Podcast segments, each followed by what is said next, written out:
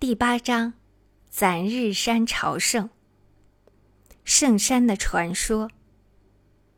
据西藏史籍的记载，藏传佛教的发展起始于藏王松赞干布从印度迎请济护法师到西藏弘法。济护来到西藏后，尽管得到藏王的大力支持，但由于反佛教势力，特别是西藏的原始宗教。本教的重重阻挠，他在西藏弘法的初期进展并不顺利，尤其是本教使用各种巫术破坏济护的弘法，让寺庙无法兴建。济护法师在印度是著名的大论师，精通佛教经论，但并非密宗大师，无法以神通法力破除本教巫师所制造的种种魔障。面对这些困难，他于是向藏王建议从印度迎请莲花生大师入藏伏魔除障，这样才能使佛教在吐蕃弘扬。莲花生又称乌金大师，因为他本是乌金国的王子，该国在如今的巴基斯坦境内。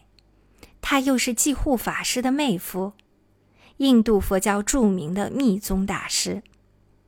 藏文佛教史籍上说，当藏王派专人迎请莲花生大师赴藏时，大师已预先知道使者的来临，认为缘起成熟，于是他主动启程，和前来迎请他的西藏使者在路上相会。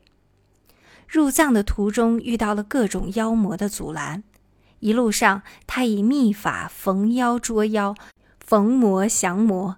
将这些魔怪和本教的巫师一一降服，使他们皈依了佛教，成为佛教的护法。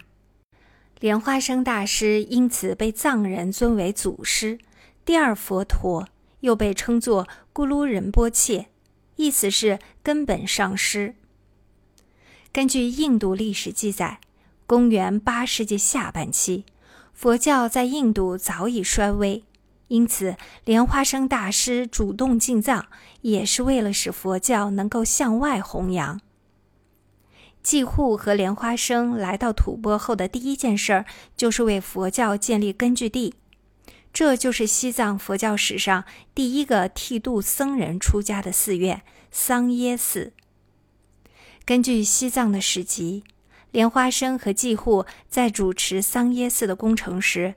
曾经和两个妖魔进行多次的斗法，最后终于战胜了这些妖魔鬼怪。桑耶寺建成后，由莲花生和济护两位大师主持开光，济护担任寺院的堪布，并有七名吐蕃贵族青年随同济护出家。他们在藏文史籍中被称为七绝士。佛教从此在西藏生根发芽。传说莲花生大师只在西藏停留了十八个月便离开了，有人说是回到了印度，但在印度却没有人再见到他。西藏的佛教徒相信莲花生并没有回到印度去，而是将身体修成了一道红光。带着两位妻子和子女飞往地处藏南的攒日山顶，在那里建立了修行的宫殿。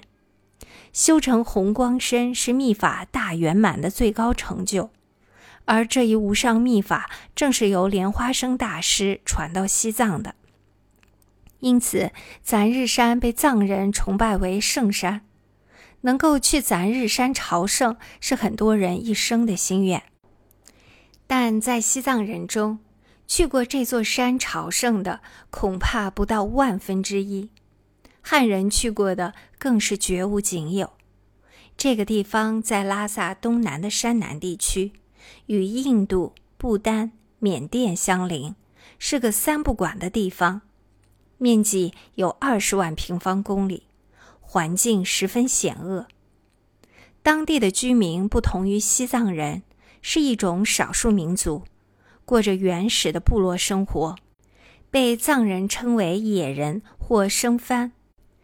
他们世代与世隔绝，不与其他民族来往，而且他们将进入攒日山之路封锁，每隔十二年才开放一次，供佛教徒进山朝圣。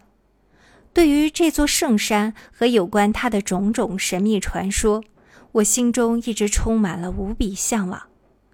到了一九四四年这一年，正好是咱日山开放的藏历铁猴年，终于机会来临。一位我所相识的布达拉宫的僧官堪钦，即大秘书，计划前去咱日山朝圣。我立刻抓住这个机会，请求与他同行。堪青见我一个汉人，居然有此诚心，不畏艰难前去朝山，实在难得，于是便爽快地答应了。这一年的正月二十一日。我带了徒弟同堪青一起离开拉萨，启程向攒日山进发。